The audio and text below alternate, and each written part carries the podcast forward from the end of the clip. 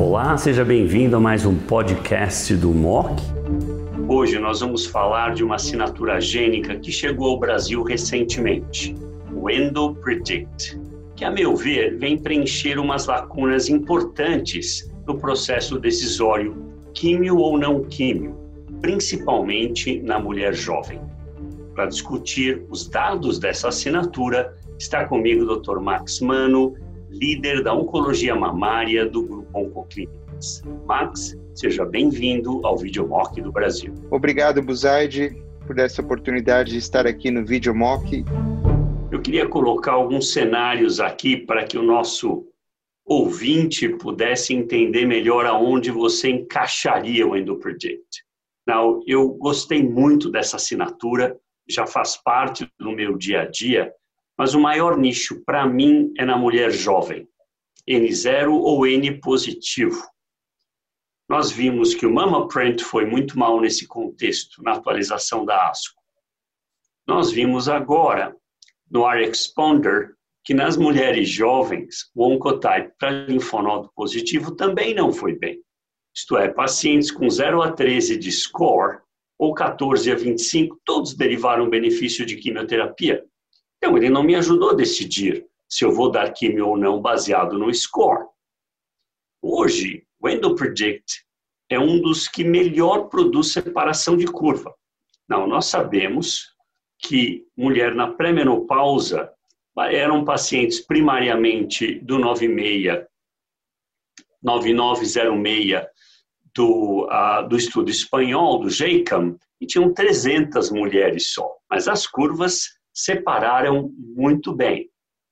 É esse o cenário que você mais usaria ou você usaria em qualquer contexto?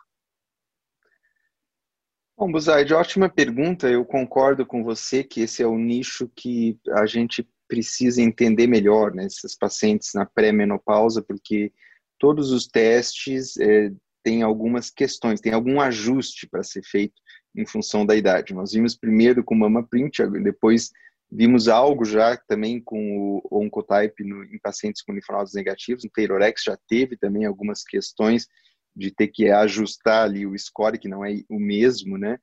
E o Endopredict é um teste, a gente precisa sempre lembrar que nas coortes de validação, aquelas mais importantes, é, que os, os pacientes não receberam quimioterapia, eram estudos especificamente de mulheres na pré-menopausa. Então, não se conseguiu ter um N muito grande de mulheres é, muito jovens na pré-menopausa para a gente chegar a essa conclusão. Esses dados têm, de fato, no, no 9906, mas é um estudo na qual todos receberam a quimioterapia.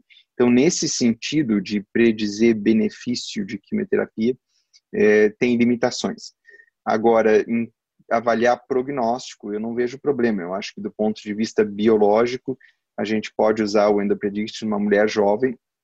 Fico mais confortável quando ela tem linfonodos negativos. Eu acho que com esses dados que nós estamos vendo, eh, nós temos que ser muito cautelosos em pedir assinaturas em mulheres com comprometimento linfonodal, na pré-menopausa.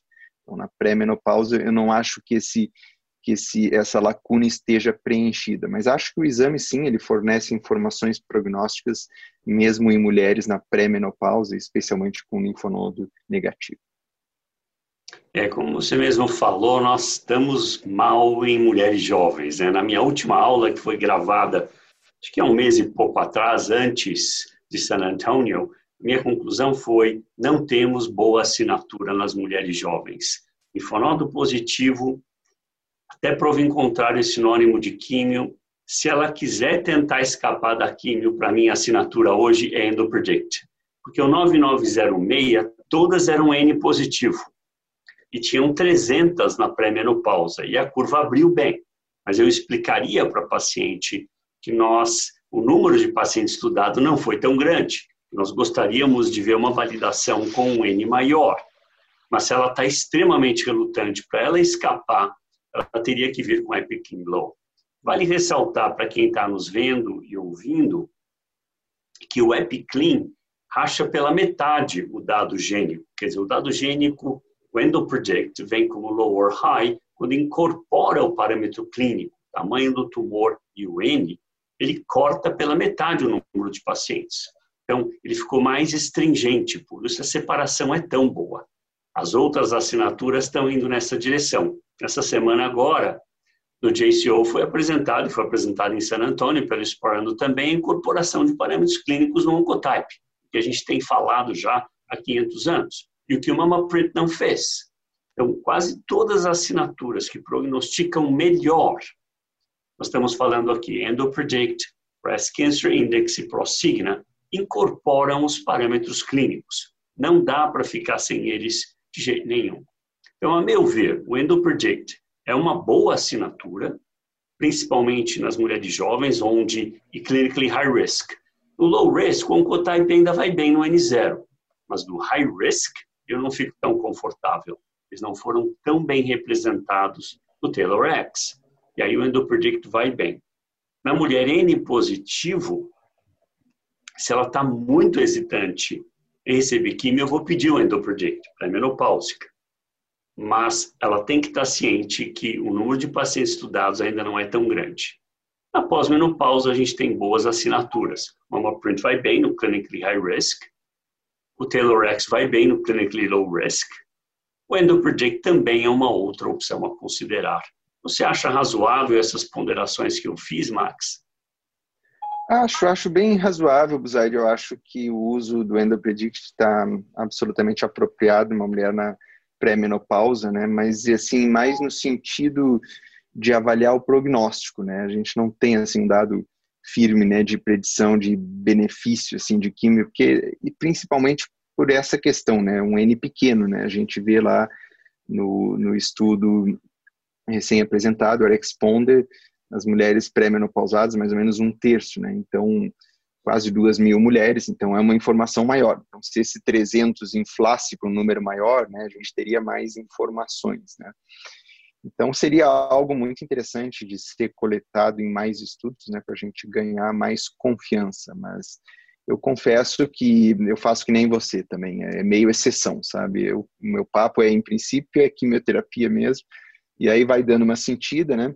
Que a gente também tem ainda o trunfo, né, Buzard, de colocar supressão ovariana, né, naquele caso que você acaba optando pela pela hormonoterapia, a gente tem esse trunfo ainda, né, de botar a supressão ovariana, né, que foi a questão mal avaliada nesses estudos, né, tanto no tanto com mama print quanto com oncotype, né, no Arexponder a taxa de mulheres que recebeu supressão ovariana foi ridiculamente baixa, né, então praticamente nem reflete a prática clínica atual, né, que nós damos para todas as mulheres com comprometimento linfonodal, supressão ovariana. Lá foi 3%, 16%, né? muito baixo. Né? Com certeza. É uma mudança de paradigma ao longo dos anos, isso são antigos, houve uma mudança. Muito bom, Max. Eu acho que a sua apresentação foi, como sempre, fantástica. Eu acho que o EndoPredict vem ajudar principalmente nas mulheres jovens, N0, mas eu pessoalmente discuto com N positivo quando eles estão muito relutantes em receber quimioterapia. Eu ficaria mais confortável com Epiclean Low Risk, uma mulher N positivo pré-menopausa, do que qualquer outra assinatura. Max, mais uma vez, obrigado pela apresentação. É um prazer tê-lo aqui. Grande prazer, muito obrigado.